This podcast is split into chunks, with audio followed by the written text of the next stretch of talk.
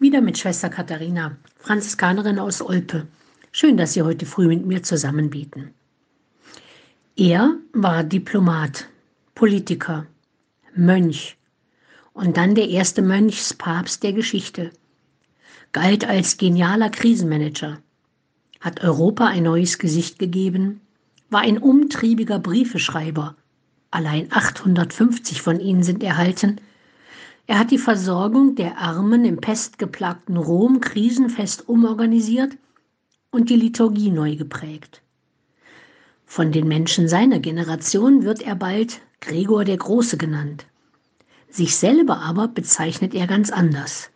Knecht der Knechte Gottes.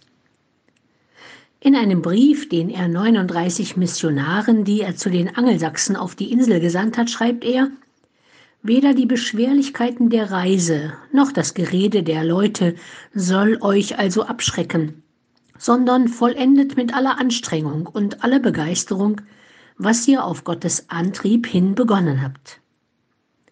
Seit dieser Zeit bis in die nächsten drei Jahrhunderte werden viele tausend Missionare und Wanderprediger nach Europa kommen und Bildung, Schrift, Religion, Verwaltung, Kunst und Kultur des Kontinentes entscheidend prägen.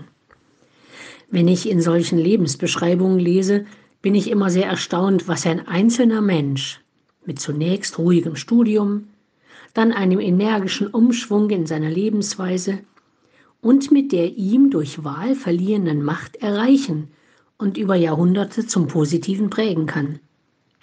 Mir scheint sein Wort vom Knecht der Knechte Gottes ein Synonym für sein Verständnis von Leitung und Leben im Allgemeinen. Ich verstehe meine Arbeit als Dienst, erledige meine Aufgaben in bester Weise Schaue mit Neugier und Eifer in die Heilige Schrift, damit sie mir Ideen für das Zusammenleben der Menschen gibt und verstehe alles, was ich tue, als Dienst an den Menschen. Und da bekommt das auch für mich Hand und Fuß und ist geeignet für diejenigen, die nach Orientierung suchen für den Alltag und für das normale Leben heute.